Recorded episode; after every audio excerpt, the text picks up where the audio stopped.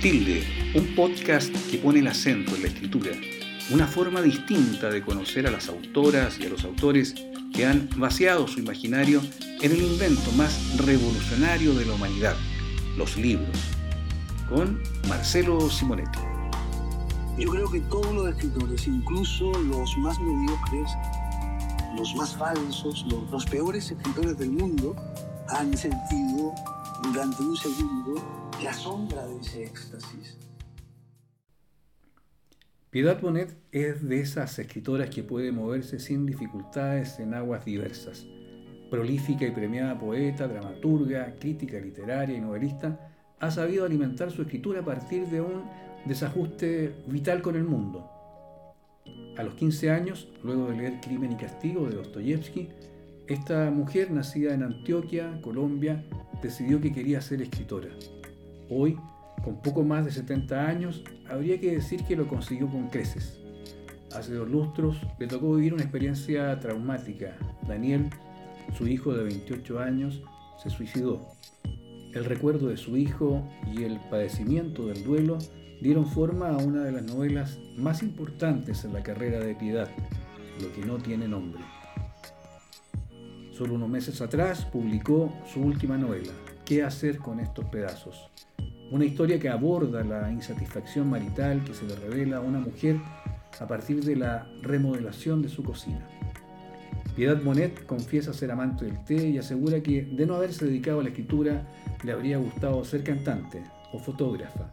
Con ella conversamos en Tilde, un podcast que pone el acento en la escritura. A veces basta tirar una piedra sobre un tejado para que una casa se desmorone. Emilia vio entrar a su marido con el que debía ser un maestro de obra, o un pintor, o un plomero.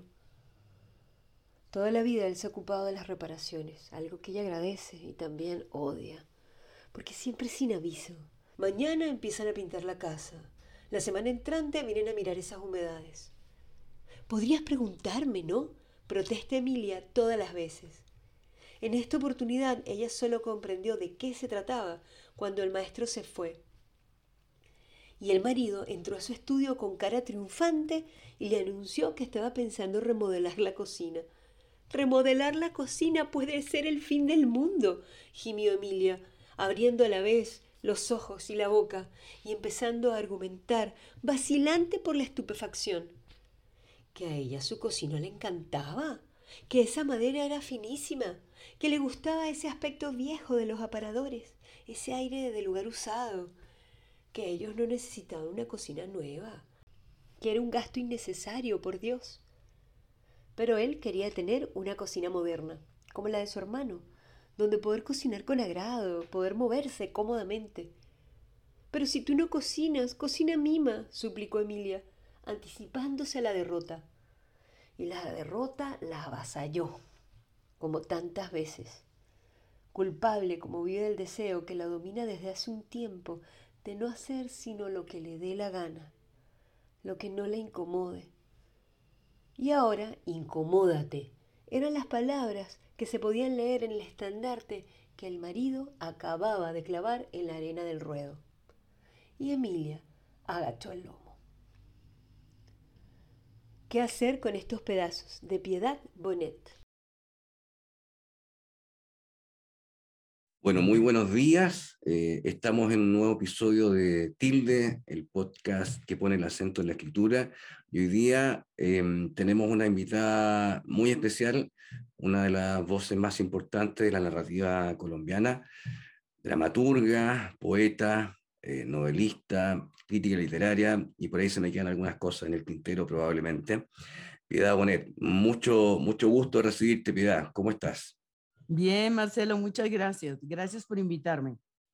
Sí, mira, eh, queremos hablar de, la última de tus novelas, eh, qué hacer con estos pedazos, pero también queríamos conocer un poco eh, cómo, cómo te formaste, cómo trabajas los textos. Entonces, casi como para partir de manera cronológica, me gustaría saber en qué momento nació en ti la necesidad de, de expresarte por escrito. No sé si recuerda ese momento puntual. Sí, bueno, así como lo estás formulando probablemente en la adolescencia, pero desde que tenía unos 10 o 12 años eh, me di cuenta que sabía versificar. Y entonces empecé a escribir como unos poemitas sin tener ni la menor idea de lo que era poesía. Eh, aunque sí leía algo de poesía que había en mi casa. Pero luego me mandaron a un internado cuando tenía 13 años y como en castigo porque me habían echado de un colegio. Era muy buena estudiante, pero había unas reglas disciplinarias y yo creo era con monjas y no entendían nada. Eso es lo que yo con el tiempo he venido a comprender. Y entonces me mandaron a, un, a otra ciudad, a un internado, era una cosa muy extraña para mí, eh, con un entorno muy hermoso, pero de todas maneras era como un abandono y era pues enfrentarme a algo muy difícil. Y allá empecé a escribir poesía propiamente dicha. Me acuerdo que escribí ya poemas, sobre todo poemas. Tenía un cuaderno donde escribía poemas de otros y escribía mis propios poemas. Y cuando regresé de ese internado, que no me dejaron allá sino un año, ya tuve como muy claro que quería ser escritora, eh, porque era muy buena lectora. Entonces, digamos que a los 15 años tuve ya como la voluntad de la escritura. Cuando empecé a escribir en serio fue cuando entré a la universidad a estudiar filosofía y letras, que era lo que estudiábamos en ese momento. Oye, Pida, y no sé si recuerdas eh, lo que te provocaba esa, esa posibilidad de, de, escribir poemas cuando tenías, eh, estabas en el internado, era una, suerte de amparo, eh, la posibilidad de liberarte. ¿Qué encontraste ahí en, esa, en, en ese ejercicio que te cautivó? Eh, pues yo creo que en el fondo yo era como una tremenda solitaria, aunque era una niña muy sociable. Y allá, em, digamos, que ejercía como una influencia sobre las otras chicas que eran como, digamos, provincianas, que no habían oído hablar de un montón de cosas. Y yo llevaba como unas noticias, ¿no?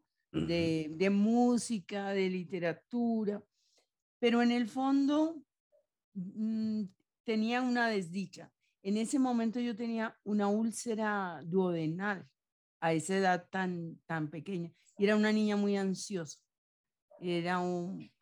Em, resentía muchas cosas y me sentía muy en discrepancia con el mundo. Sobre todo me sentía muy en discrepancia con la disciplina de las monjas del colegio y todas esas cosas. Entonces yo creo que era como una forma de introspección. Eh, me gustaban mucho los temas como de la desdicha y también escribía sobre fugarme, sobre huir, sobre mundos como lejanos. Entonces yo creo que sí era como un ejercicio de sublimación probablemente y de liberación, de, de de compensación. La escritura para mí siempre ha sido compensatoria, siempre, siempre, siempre. Es decir, cuando estoy pasando por una mala racha o algo, lo que se me viene a la cabeza como un mecanismo inmediato es la escritura, la escritura, la escritura. Creo que a muchos escritores somos eso, ¿no? Personas con una necesidad tremenda como de vivir la vida dos veces como que no la acabamos de vivir, sino cuando la interpretamos a través de la escritura. Eh, interesante porque hace poco conversé con otra escritora que me planteaba algo parecido. La, ventaja de, que tenía el ser escritor era, precisamente que vivíamos más vidas que el resto, que estaba la posibilidad de, vivir de otras, maneras. Eh, libros que hayan resultado claves en tu, en tu aprendizaje o autores que resultaron claves en tu aprendizaje como escritora?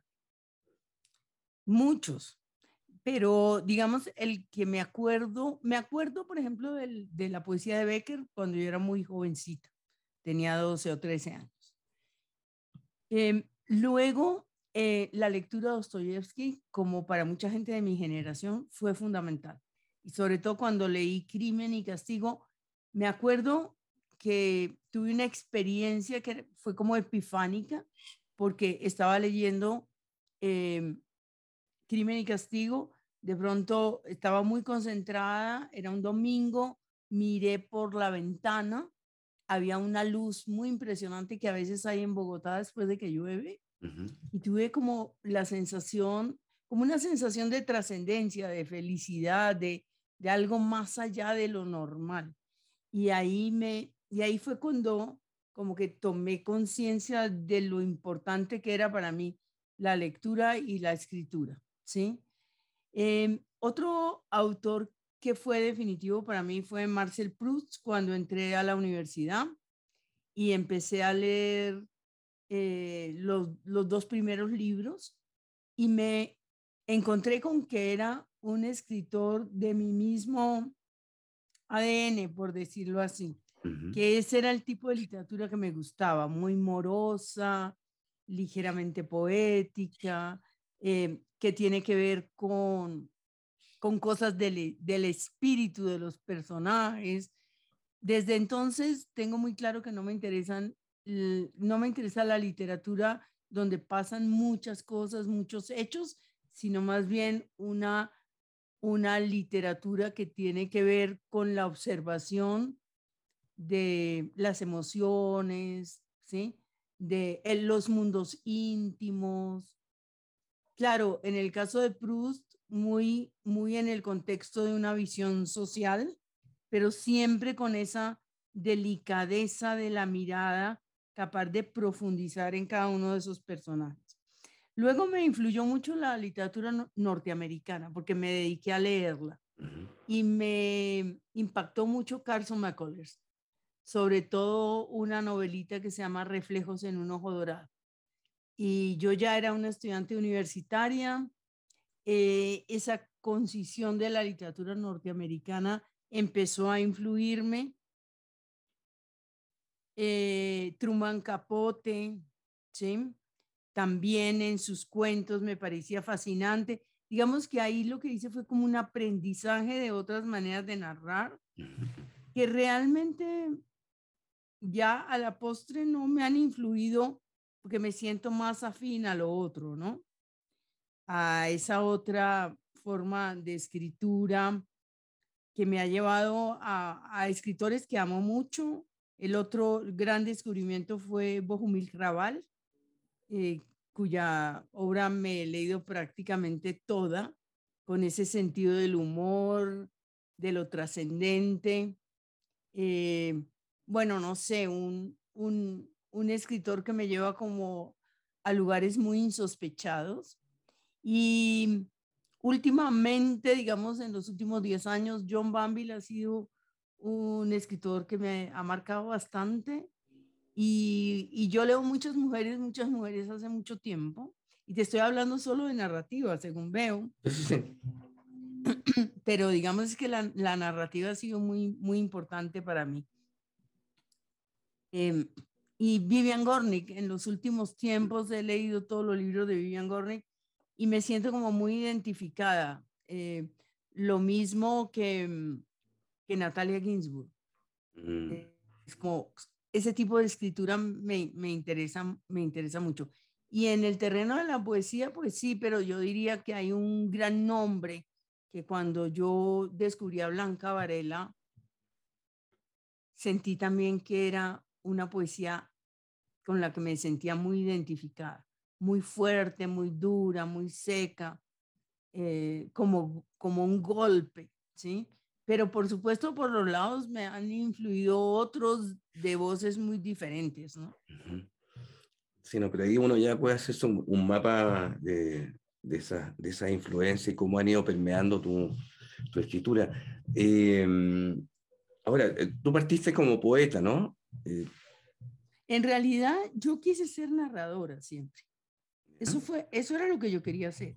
Hasta tuve una época de mi vida en que despreciaba mucho la poesía de manera muy ignorante. No, no me digas, vaya. Em, cuando tenía 19, 20 años, que era una militante, no era una militante política, pero me, me, me fui interesando mucho por la política.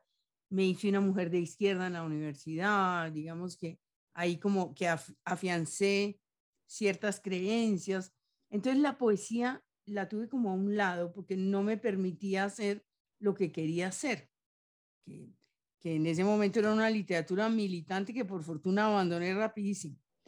Em, pero empecé a escribir una novela cuando tenía como unos 28 años y no pude. Fracasé rotundamente, me di cuenta que eso nada. Y por el camino yo había venido escribiendo poesía y entonces encontré que era como un lenguaje que se me daba de manera más natural. Y me, me abandoné. Pensé que había fracasado realmente.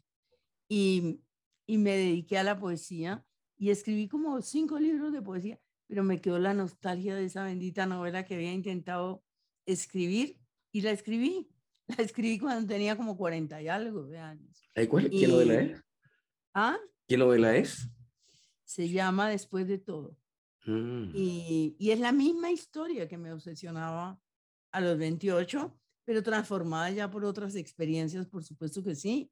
Me atreví a dársela a la editora de Alfaguara, me la publicaron pasado un tiempito, tuvo muy buena acogida y me envicié tremendamente a, la novela. Y de, desde entonces hasta aquí creo que he escrito seis o siete novelas, ¿no? Si se considera que el libro que hice sobre la memoria de mi hijo, pues es una novela, ¿no? Pero, pero no puedo dejar de, de, escribir novela o, o, por lo menos narrativa. Eh, sí, digámoslo así, porque eh, siempre quise ser cuentista y nunca logré nada ahí en ese territorio. No he podido. Me dan ímpetus de escribir cuentos y, y luego se me vuelven cosas de, de más largo alcance. Pero en alguna antología de cuentos no, no participaste nunca. ¿no? Sí, sí, sí. Y me gané premios ahí con cuentos.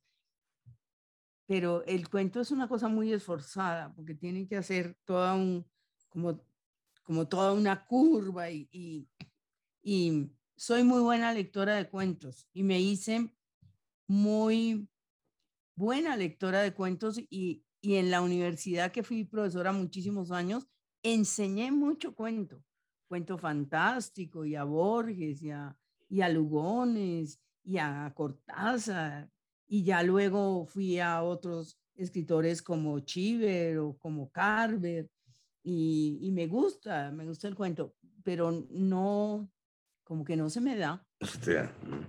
¿Y qué, ¿Y qué es lo que te da la, la, narrativa? O sea, ¿por qué, a pesar de haber encontrado un camino también en la poesía, decidiste volver a la narrativa? ¿Qué hay ahí que, que, que tal vez eh, la poesía no alcanza, digamos, para, para expresar lo que quiere expresar? En cierto momento mi poesía empezó a hacerse narrativa. Entonces, escribí, por ejemplo, un libro de poemas de amor que empieza cuando llega el amor y hace como todo el recorrido de la, del enamoramiento y, y luego empieza, digamos, el, el, dolor, la entrada del dolor, el desamor. Y empecé como a escribir así. Y entonces tenía una necesidad de narrar, tenía una necesidad de narrar. Yo creo que es que la poesía permite decir ciertas cosas y otras no, ¿no? Pero además, eh, la narrativa permite un manejo del lenguaje tan particular, es tan, para, en el caso mío es más difícil escribir narrativa y, y entonces me gusta lo difícil, la cuestión de la arquitectura, del libro, de la estructura, de el ir y venir por, en el tiempo, ¿sí? De, de, ir hacia adelante y hacer retrocesos temporales. Eh, la manera también de observar a los seres humanos, que la poesía no permite eso, ¿sí? Toda la cuestión de la ambigüedad de los personajes me gusta mucho. Em, no sé, hay mucha cosa que se puede decir a través de la narrativa que, que la poesía no, no es que no lo, lo dice diferente. Ahora, ¿dónde me siento más yo, más toda mi potencia donde está, está en la poesía. O sea, yo creo que mi, mi mente es una mente de asociación poética, de, es como pensamiento analógico, eh, capacidad simbólica. Tengo, tengo eso yo creo que nacemos así, con un tipo de cerebro. Y entonces me da mucha tristeza porque la novela me le roba mucho tiempo a la poesía. Y cuando estoy escribiendo novela, la poesía entra difícilmente porque estoy demasiado concentrada y mis lecturas son todas como lecturas funcionales, ¿no?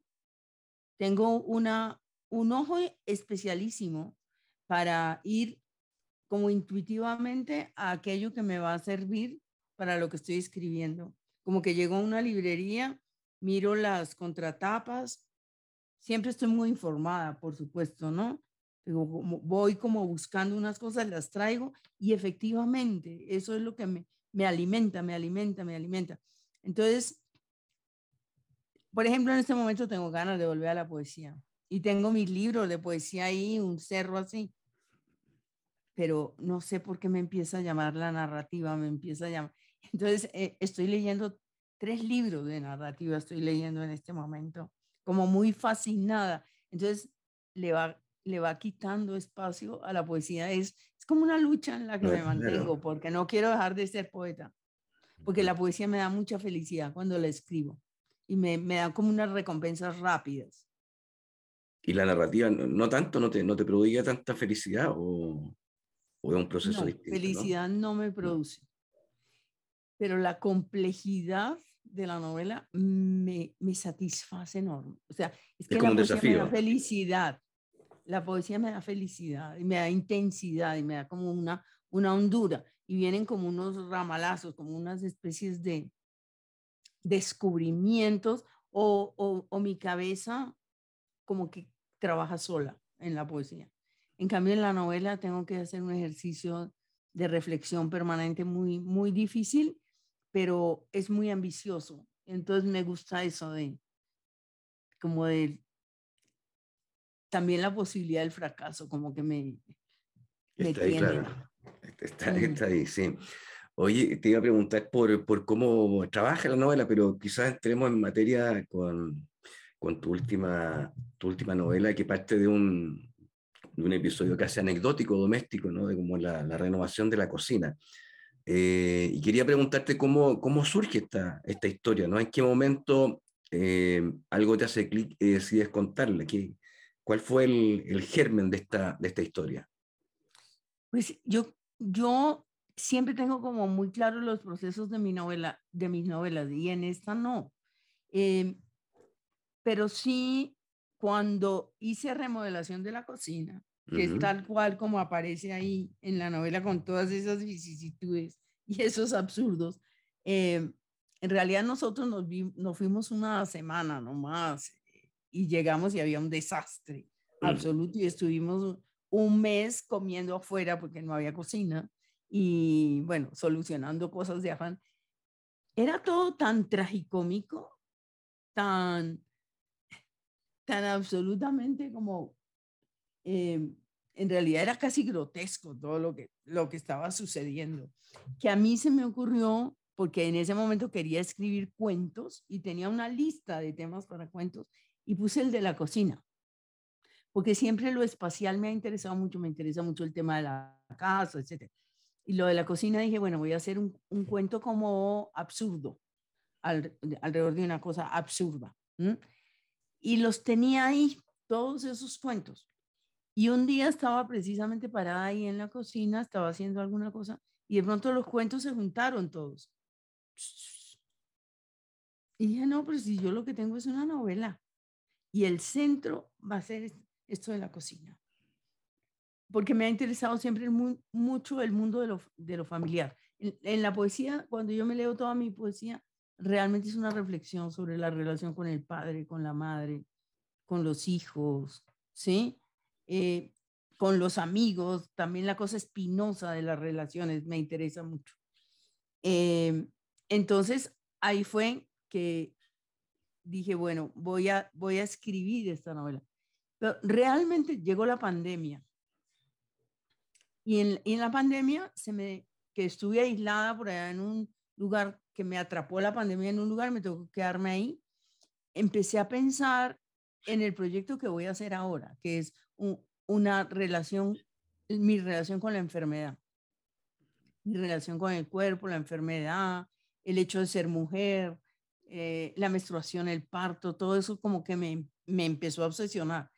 Sin embargo, cuando ya llegué aquí a la, a la ciudad, eh, el encierro y lo que empecé a oír de la violencia intrafamiliar volvieron a, volvieron a despertar el interés en esa novela que estaba ahí en la, como latiendo o que quizá yo ya había empezado a escribir, no lo sé, no lo tengo claro. Y, y, entonces dejé este proyecto del cuerpo aparte para empecé a tomar notas en toda la pandemia sobre el cuerpo, pero mientras tanto escribía eh, febrilmente aquí la novela, ¿no? Y entonces, esto es una novela pandémica realmente. No, no me gusta, pues, hacer esa relación explícita, porque eh, la pandemia no, no está ahí como un tema, pero es una novela de enclaustramiento, ¿no? De atrapamiento, de estar viviendo con alguien en una circunstancia como eh, donde el atrapamiento no es tanto físico como, como, digamos, espiritual, por decirlo de alguna manera, ¿no? Como un atrapamiento psicológico, casi que podríamos decir, ¿no? Esta es una pregunta eh, eh, un poco freak, pero igual te la pregunto, porque como me dijiste que todas las cosas de la, de la, de la cocina habían pasado, eh, me pregunto si lo de las ollas danesas también ocurrió o no. Sí. También, ah, ya. sí, sí, sí, no, yo ahí le eché la culpa al marido, pero nosotros fuimos y, y, y traímos una espectacular eh, estufa, la más moderna, ¿no? Y, y, y la escena esa de que nosotros teníamos las ollas ya compradas y tal, una batería de ollas, pero claro, esas iban a convivir con mis modestísimas ollas de toda la vida. Y cuando llegan estos chicos majísimos y nos dicen, no, es que esas ollas que ustedes tienen no sirven para esta estufa. Y yo entré en conmoción absoluta, sobre todo porque aquí en Colombia hacemos una cosa que se llaman las arepas, que son, la conozco, ¿cierto? conozco, las arepas de maíz que las hacemos en unas mm, como en unas pequeñas parrillitas que no tienen ningún peso. Entonces yo no iba a poder volver a hacer arepas jamás. No iba a poder calentar arepas nunca. Entonces me acuerdo que me desperté a las 2 de la mañana y se lo pongo en la novela, ¿no? A las 2 de la mañana dije, no puede ser que mi vida vaya a ser manipulada por unos señores que me venden unas ollas millonarias y no me explican nunca que esas que mis otras ollas no van a servir ahí. Y me rebelé, me rebelé. Cogí esa, esa bendita estufa, que ya estaba rayada por lo demás. Y, o sea, yo fui allá y dije, no, necesito que me cambien eso por una cosa normal. Es porque odio mucho las cosas anormales, los carros que pitan cada vez que alguien se mm. acerca, eh, las cosas que tiene uno que meter el dedo siete veces para poner un CD, todo eso ese exceso de tecnología me... Eso quiere decir que estoy vieja, que me quedé anclada por allá a, algún, a otra época, pero no quiero que me compliquen la vida con tanta cosa.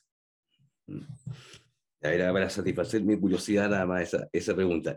Eh, yo, eh, bueno, a mí me, me, gustó mucho la novela eh, y pensando en la entrevista, estaba dándole vueltas sobre qué, sobre qué habla la novela, ¿no? Porque hay, hay, hay muchos temas que están tratados eh, y que están súper bien integrados, pero uno de los que me llamó la atención fue el tema, y creo que también es, es, clave dentro de la novela, el tema de la culpa. Y por lo que cuenta la novela, pareciera que la, la culpa eh, es un rasgo casi como identitario de la mujer y no del hombre, cuando menos los personajes masculinos que hay en la novela eh, aparentemente están lejos de cualquier sentimiento de culpa, ¿no? El hermano de Emilia, el marido, mm. eh, incluso el padre, ¿no? O sea, la pregunta en el fondo es eh, si efectivamente la culpa es un tema importante dentro de la novela y por otro lado, si, si tú lo ves como un rasgo más, más de las mujeres que de los hombres. Pues mira que ahora que lo dices, sí. Pero porque, bueno, pienso que la culpa viene de la religión católica en la que nos criaron, ¿no? Yo toda la vida lo que he hecho es tratar de desterrar la culpa de mi vida. Y, y, no quise presentar a Emilia como un personaje culposo, eh, básicamente, ¿no? Pero a ella la persiguen, como a todo el mundo, ciertas culpas. Por ejemplo, que su papá está enfermo, que ella tiene mucho trabajo y que no logra llegar hasta donde su papá como debería, ni acompañar al, al viejo como debería, que yo creo que eso es una culpa muy, muy corriente, pero sobre todo en las mujeres porque tenemos una noción enorme del cuidado. Creo que la diferencia enorme entre los hombres y las mujeres es que los hombres son profundamente egoístas, porque mm. los criaron para eso, ¿sí? Los criaron para resolver problemas prácticos y las mujeres que se ocupen como de la cosa empática, la cosa solidaria, el cuidado, ¿no? Entonces nosotros como por, por, no es por naturaleza, sino porque nos educaron así, ¿sí? Estamos siempre como un poco pendientes de los desvalidos. Entonces, de la abuelita que no tiene con quién salir, ¿sí? Si la hermana está enferma, no corre el hermano, corre la hermana, ¿sí? Y, y en todo eso hay una cosa de responsabilidad y de culpa a la vez. Entonces, yo sí pienso. Ahora, no me gusta nunca hacer grandes generalizaciones y yo me imagino que cuando los hombres tienen culpas, deben ser culpas enormes. De haber destruido un matrimonio, por ejemplo, y que se dan cuenta tardíamente, o de no haber estado tan cerca de sus hijos como hubieran querido o hubieran debido. Entonces son, son culpas tremendas también, ¿no? Eh, de las cuales sin duda se habrá ocupado la literatura, eso estoy segura. Pero para la mujer sí, la, la culpa es una cosa más cotidiana. Eh, de pronto levantarle la voz a la empleada o una cosa así que luego genera culpa, como en las pequeñas relaciones cotidianas. Sí, y lo, y lo del cuidado también es, yo diría, eh, algo, algo que, eh, que está más presente en las mujeres, ¿no? O sea, no sé, yo recuerdo en mi casa, digamos que mi mamá era la que se preocupaba porque no llegábamos a la hora, por ejemplo. Mi papá, eh, igual fue un buen padre, pero, pero digamos, no, no estaba tan al, pendiente de eso, ¿no? O sea, si ya no llegaba una hora, comenzaba a llamar. Entonces hay un tema mm, con el cuidado por el otro que, que, que Sí, es totalmente. Yo tuve un papá típico, que era horrible porque ya estaba parado en la puerta si uno no había llegado a la hora. Muy nervioso. Eso me marcó horrible. O sea, salí huyendo de todo ese cuidado em, tan excesivo.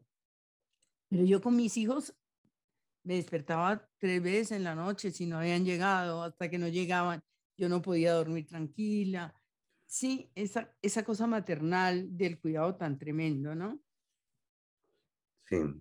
Ahora, estaremos condenados los, estos países, o sea, nuestros países de América Latina a, a cargar con este tema del machismo o tú crees que, es un asunto que, que va camino a, a, cambiar definitivamente, visto lo, lo, todo el movimiento feminista de, de, los últimos años? Bueno, e, eso está empujando duramente y uno ya ve generacionalmente cambios, mm. ¿no? El papá ya, ya cambia el bebé y el papá ya lava los platos y hace cosas de esa naturaleza. Pero me parece que esos cambios de mentalidades son mucho más lentos de lo que uno querría, ¿sí? Y entonces subyacen unas cosas que son muy inconscientes, que ya están completamente incorporadas, ¿no? Eh, y, y, que son mucho más sutiles, como por ejemplo, yo me he dado cuenta, con, por ejemplo, con mi marido, que es un hombre que fue criado en el machismo más absoluto y que le ha tocado civilizarse a, a punta de, de esfuerzos personales y de exigencias, pero por ejemplo, que yo esbozo la idea y él la recoge, la hace suya y la, ¿sí? y, el, y pareciera que el discurso final fuera el de él, ¿sí? Mm. Eh, o, o que un hombre, por ejemplo, se dirige a otro hombre y no mira a la mujer que lo acompaña. Por ejemplo, si tú vas a un taller de mecánica con un, con un hombre, el, el, el, el mecánico va a hablarle al hombre y no, no va a hablarle a la mujer. Entonces, hay un montón de cosas ahí que, que nos van a llevar mucho tiempo, porque están completamente interiorizadas, naturalizadas. Y a mí me interesó hablar de eso en esta novela, ¿no? De, de todos los pequeños mini maltratos que las mujeres resentimos y acumulamos, ¿no? Eh, no es que yo me haya propuesto hacer eso así, mm. sino que fue dándose a medida que la novela avanzaba, eh, pero se fue convirtiendo en un interés importante, ¿no? De reflexionar sobre las mujeres que nos creemos muy liberadas y muy civilizadas y muy avanzadas, ¿no? Y que hemos conquistado un montón de territorios, seguimos de todas maneras también íntimamente dependiendo de un montón de cosas, de esas, eh, de esas estructuras que no, no se han derrumbado del todo, ¿no? Entonces yo tengo amigas muy emancipadas, artistas plásticas, bueno, gente que ha ganado premios y todo, y que, y que está uno tomándose el gin tonic a las 8 de la noche y empiezan, bueno, no, es que mi marido ya va a llegar. O es que mi marido está en la casa desde tal hora y, ¿sí? Como una, esa especie de consideración que es también culpa y que es también miedo. Como miedo a mortificar al otro como si hubiera una cuestión jerárquica. Él es el que pone la pauta, porque yo creo que al revés no es como todos con los amigos y diciendo no, mi mujer no, eso no es lo que generalmente pasa. Sí. Oye, y hay, y hay también una, mm, o sea, el, machismo está instalado, ¿no? Los hombres son los grandes responsables de esto, eh, pero tal como tú pones ahí, hay, hay, mujeres que también de alguna manera lo, lo, alientan, ¿no? Porque se sienten cómodas ahí, el caso de mm, eh, eh, Mima, sí, Mima, ¿no es cierto? Emilia. Claro, que, mm, que, ella también con su hijo eh, alienta todo este tema de, de servirlo, de esperarlo. ¿ah? ¿ah? sí, la empleada. La empleada, sí, sí, sí. Sí, sí la empleada. Y de hecho, ella, Emilia... Eso sí me ha tocado ver que en ciertos, digamos, en los mundos obreros, por ejemplo, el proveedor sigue siendo un hombre venerado por las mujeres mm. y tiene un montón de libertades que se consideran naturales, ¿no? Eh, o sea que las madres consideran muy natural que el hijo desaparezca el viernes por la noche y aparezca el domingo. Pero las, las chicas no. Las chicas están ahí ayudando, ¿no?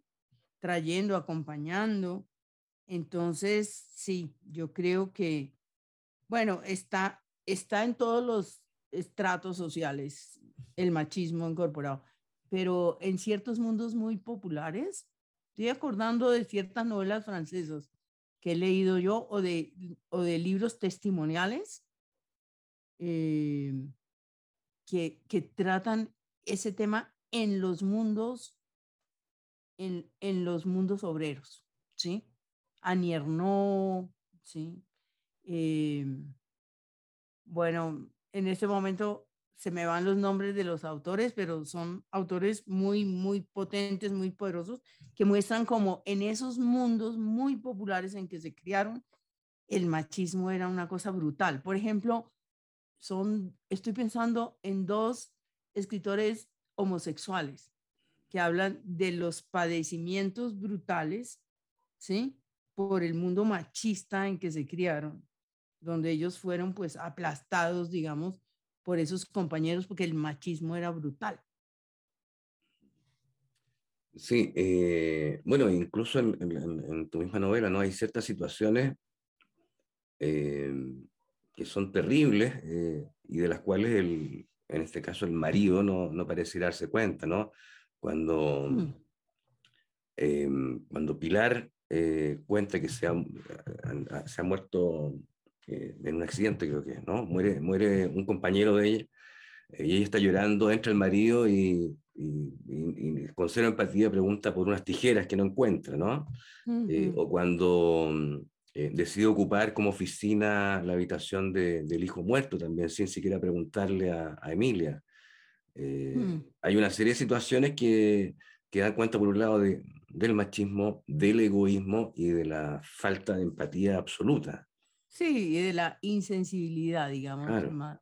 Ahí, ahí ya es otra cosa, es una naturaleza humana ahí, eh, más bien pobre, ¿no? Mm. Mm. Oye, otro de, los eh, de los temas que a mí me parecieron importantes, esta novela tiene que ver con, em, con, con, una de las reflexiones que hace Emilia, ¿no? En un momento ella, ella dice, ¿has pensado lo que significa no poder cambiar de vida o que ni siquiera puedas pensar que esa opción existe? Y aquí agrego la frase que la misma eh, Emilia recuerda de Virginia Woolf, cuando dice, tantas cosas que no hacemos porque nos da pereza cambiar de calle, ¿no? Mm. Em, ¿Por qué nos da pereza cambiar de calle? Pregunto yo, ¿ah? Porque estamos cómodos en eh, nuestra zona de confort. Sí, mm, en el caso de mi novela es por escepticismo. Eh, porque, bueno, me estoy acordando de una frase de Ma West, que es, un, es una broma, ¿no? Dice, si yo hubiera sabido que todos los hombres eran iguales, me habría quedado con mi primer marido. ¿Mm? Entonces, un poco en la mentalidad de Emilia es, tengo 64 años, estoy aquí acomodada, digamos, ¿no? Rodeada de miles de libros, eh, rodeada de objetos que he ido acumulando, o sea, es como una, una, la, la, porque me interesó el tema de la vejez y la acumulación. Entonces, estoy como presa de la vida que yo misma he construido. Salir de ahí no es fácil. Porque, ¿qué va a encontrar allá? ¿Qué es lo que va a encontrar? ¿no? Eh, es como la gran, la gran pregunta, que es el gran dilema, ¿no? O sea, ¿puedo estar libre y sola y feliz? ¿Podré estar libre, sola y feliz? Y luego vienen todas las separadas y dicen, no te separes nunca porque no, porque hay días que son tristísimos, porque los domingos son largos, bueno, entonces es como el gran dilema de las mujeres y, y, yo creo que de los hombres, porque los hombres son mucho más comodones. Los hombres sí que no se quieren ir. Los hombres del, del, de principios del siglo XX se separaban y se iban ellos. Y dejaban a la mujer en la casa con todas las cosas y los hijos. Pero ahora, ¿quién saca a un hombre de una casa? Nadie. O sea, la que se tiene que ir es la mujer ahora. Porque ellos están ahí como que esto es lo mío. Entonces, entonces sí, puede ser mitad comodidad, pero también es como, hombre, aquello de que la vida está en otra parte, que dijo Milán, no es de Milán Kundera, ¿no? Porque creo que es de, que, que es de Rambo creo que Rambo fue el que dijo, que sí. la, vida está en otra parte. Entonces, uno siempre está pensando que la vida está en otra parte. Y llega allá y la vida está en otra parte. Y la vida está en otra parte. Me, yo me, me, acabo de leer una novela muy linda de, de Califátides, un griego, una novela preciosísima que se llama Otra vida por vivir. Y es a los setenta y pico de años, de pronto él que ha vivido toda la vida en Suecia se plantea, y si yo me hubiera quedado en Grecia, ¿qué habría pasado? ¿Y no será que yo voy, es mejor pasar mi vejez en Grecia? Y va a Grecia. Y eso es lo que la novela le está planteando a uno, ¿no? Mm, uno lee la novela para ver qué fue lo que le pasó cuando llegó a Grecia, ¿no? Eh, y la vida siempre está en otra parte. Mm. Pero bueno, siempre, siempre existe, yo creo, o no, no, en realidad iba a decir siempre existe la posibilidad de cambiar, pero en realidad a veces no, no es posible, ¿no? O es muy difícil hacerlo. No, lo que pasa es que una cosa es a los 35. Claro, y otra cosa sí, Y otra cosa es a los 64. Mm. ¿Sí? Eh, en, e, en esta novela, lo importante es que esa protagonista tiene 64 años, ve que está envejeciendo, tiene un padre que está muriendo, ve la vida de sus padres, lo que fue. Y, y digamos, también le falta el arrojo, ¿no? Ahora, la novela yo como que le doy una oportunidad y al final no voy a contar, ¿no? Sí, sí, sí, no, no, no spoilemos, mm. pero... Eh, o sea, yo creo que eh, dentro de muchas cosas que hacen interesante la novela, eh, el final también es importante. O sea, una, una, una, buena novela se puede arruinar por un mal final. Sí. no es, claramente no es el caso de tu, de tu novela. Em, y eso, bueno, y eso fue una de las cosas que, que, me gustó, ¿no? Porque e-, Emilia de alguna manera siempre está ahí como, como que no se atreve a dar el, el paso, quiere contestarle algo, pero se, se retrae, eh, está a punto de explotar, pero no explota, ¿no? Entonces, mm. em, yo creo que hay muchas, bueno, no, o sea, muchas mujeres que se van a ver reflejadas en este personaje y, y a muchos hombres también les va a hacer mucho sentido el, el comenzar a preguntarse cosas que hasta ahora no se han preguntado. ¿no? Yo siempre pienso que todo este movimiento feminista eh, ha replanteado el lugar de la mujer, ha permitido que la mujer, digamos, tenga otra idea respecto de, de su lugar en el mundo, eh, y los hombres no, no han movido ni, ni, una pestaña, o sea, ni siquiera se han comenzado a preguntar cuál es, qué, qué tenemos que hacer dentro de esta nueva realidad, ¿no? Y tal mm. vez la, tu novela ayude, eh, quiero ser optimista, digamos, pensando en mi género, ayude un poco a, a, que muchos de nosotros podamos comenzar a hacernos preguntas incómodas o preguntas que a veces por comunidad tampoco nos hacemos. Sí, em, el, lo que yo sé aquí es que despertó un interés enorme. Apenas salió, la gente como que se abalanzó, pero creo que sí, muchas mujeres. Y y increíblemente mucha gente joven que yo pensé que no tenía nada que ver con esto, pero me ha dicho mucha gente joven, bueno, a veces ven a sus padres, ven a sus abuelos reflejados ahí y, y ven como que su vida podría tener, digamos, un, un desarrollo de esa naturaleza y como que le temen a eso, no quieren. Entonces han visto como una opción que, que nunca habían considerado, ¿no? Porque están empezando sus vidas, sus matrimonios, etcétera. Sí. No sé a los hombres cómo les hable esto. Eh, porque el, yo no escribí una novela feminista, yo no me propuse eso así, pero, pero pues hay ahí una postura también feminista. Y, y el feminismo está mortificando también mucho a muchos hombres, ¿no? Eh, porque también ha caído en excesos y porque estamos en una época donde lo políticamente correcto se lleva a veces a unos extremos eh, en que puede hacer daño a, a, gente, ¿no? Mm. O sea, esta política de la cancelación o del actor que hace 25 años hizo algo que no estaba bien y se lo ahora en la plenitud de su carrera se lo sacan a la luz y le quitan todos sus trabajos y todo eso. A mí todo eso, eso puede tener una fuerza simbólica, pero me parece que también mm, hay grados de inhumanidad ahí enormes, ¿no? Mm. Sí, claro, no, hay, hay, hay casos, hay, hay exceso, digamos, como en todos movimientos. Eh, pero lo que, te, lo que te iba a decir es que yo creo que la, la, una de las gracias de tu novela es que visibiliza cosas que a lo mejor de otra manera no, sería complicado visibilizar, ¿no? A mí al menos me pasó eso, que, que vi situaciones que había visto antes, que de las que había sido testigo, pero no, no la había internalizado de la manera en que uno lo hace al leer la novela. Entonces, em, eh, y, y, por eso había quiero llegar a, a otra pregunta que, que, es clave también dentro de tu historia, ¿no? El, el si, si, valió la pena, ¿no? ¿Valió la pena? Mm. Eh, que está un, un, par de veces en, distintos lugares de la, de la, novela. Y esa pregunta es terrible, ¿no? O sea, claro, mm. uno se la hace a, a los 30, un poco lo mismo, ¿no? Nos queda... Mm. Ya, pero ya hacérsela como Emilia a los 64 ya comienza a inquietar un poco.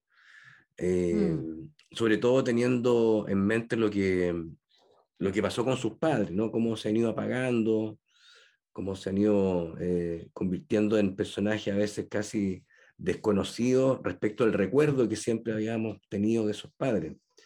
Entonces, me, me interesaba preguntarte por eso, ¿no? Por, por la importancia de esa pregunta, eh, si valió la pena, eh, y la relación con, con nuestra propia vejez o con nuestros familiares más cercanos que están envejeciendo rápidamente.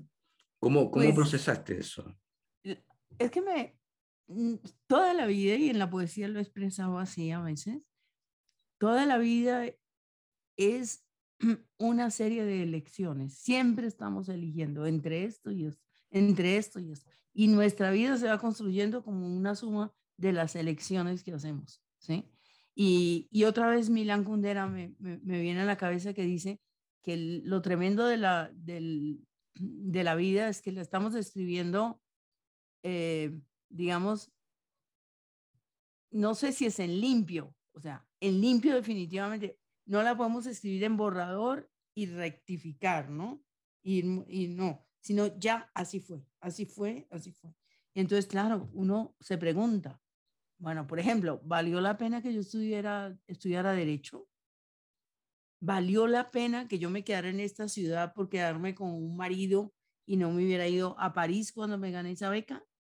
¿Valió la pena que yo no hubiera tenido sino mm, dos hijos y luego perdí uno y me quedé solamente con uno, pudiendo haber tenido tres?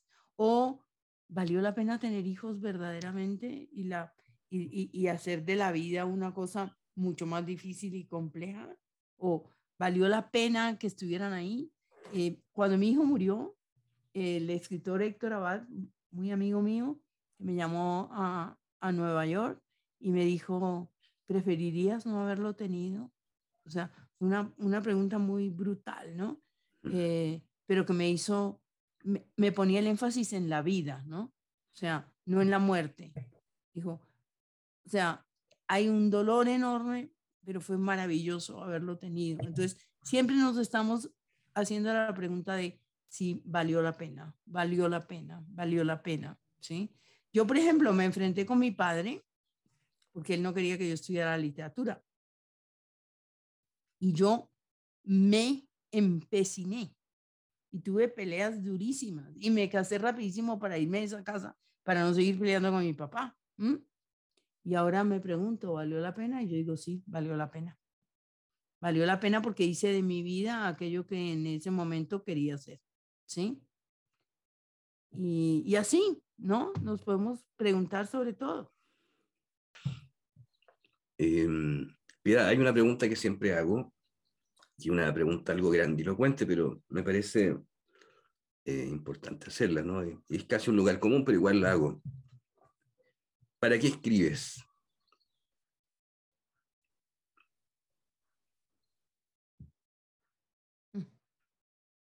Yo escribo porque no, ten, no tengo, decir, no me queda más opción. Es una pulsión tremenda. Es decir, no puedo vivir sin escribir. Eh, yo, yo no escribo ni para conocerme más, no. O sea, deliberadamente no. Me conozco mejor cuando escribo, sí. Pero yo escribo como que no, no puedo evitarlo.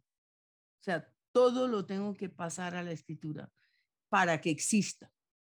Es como si, si no lo pasó a la escritura, no existe. Como esa, eso de lo que hablamos, la necesidad de pasar la vida por las palabras para que cobre sentido y para entenderla mejor. Mm.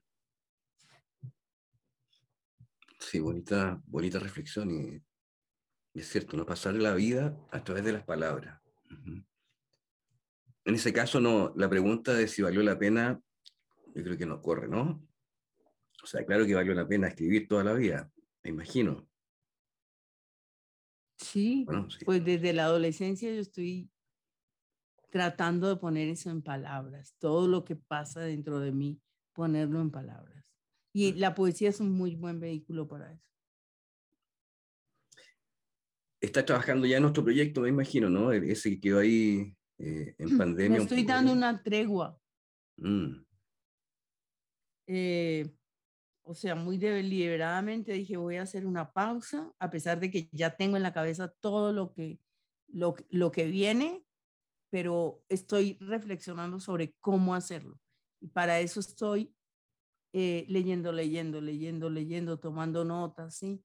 Eh, sin afanes, como dándome el regalo del tiempo, por decirlo así. Porque una vez uno comienza, ya como que se esclaviza de ese proyecto. Mm. Y la pandemia fue muy dura, tuvimos, tuvimos muchas restricciones. Y no es que yo haya salido a la calle, no, estoy en mi casa, retirada, en silencio, viajando mucho menos, etcétera, pero eh, disfrutando de la lectura. Eh, tengo muchos, muchos, muchos libros por leer, que es muchos libros por subrayar, muchos libros por acotar, ¿sí? Y unas libretas donde estoy apuntando todas mis ideas para ver cómo las organizo después, pero sin prisa. Bueno, la, la mejor de la suerte entonces en ese proyecto, Piedad. Te agradezco esta conversación, te agradezco también que hayas escrito eh, tu última novela, porque realmente es un libro que, que vale la pena leer, que, que hay que leer. Eh, y nada, por la mejor de la suerte en todos los proyectos que emprendas. ¿ah? Bueno, gracias por muchas gracias, Marcelo. Muchas gracias y mucha suerte con, con el proyecto de tu podcast. No, gracias, gracias a ti.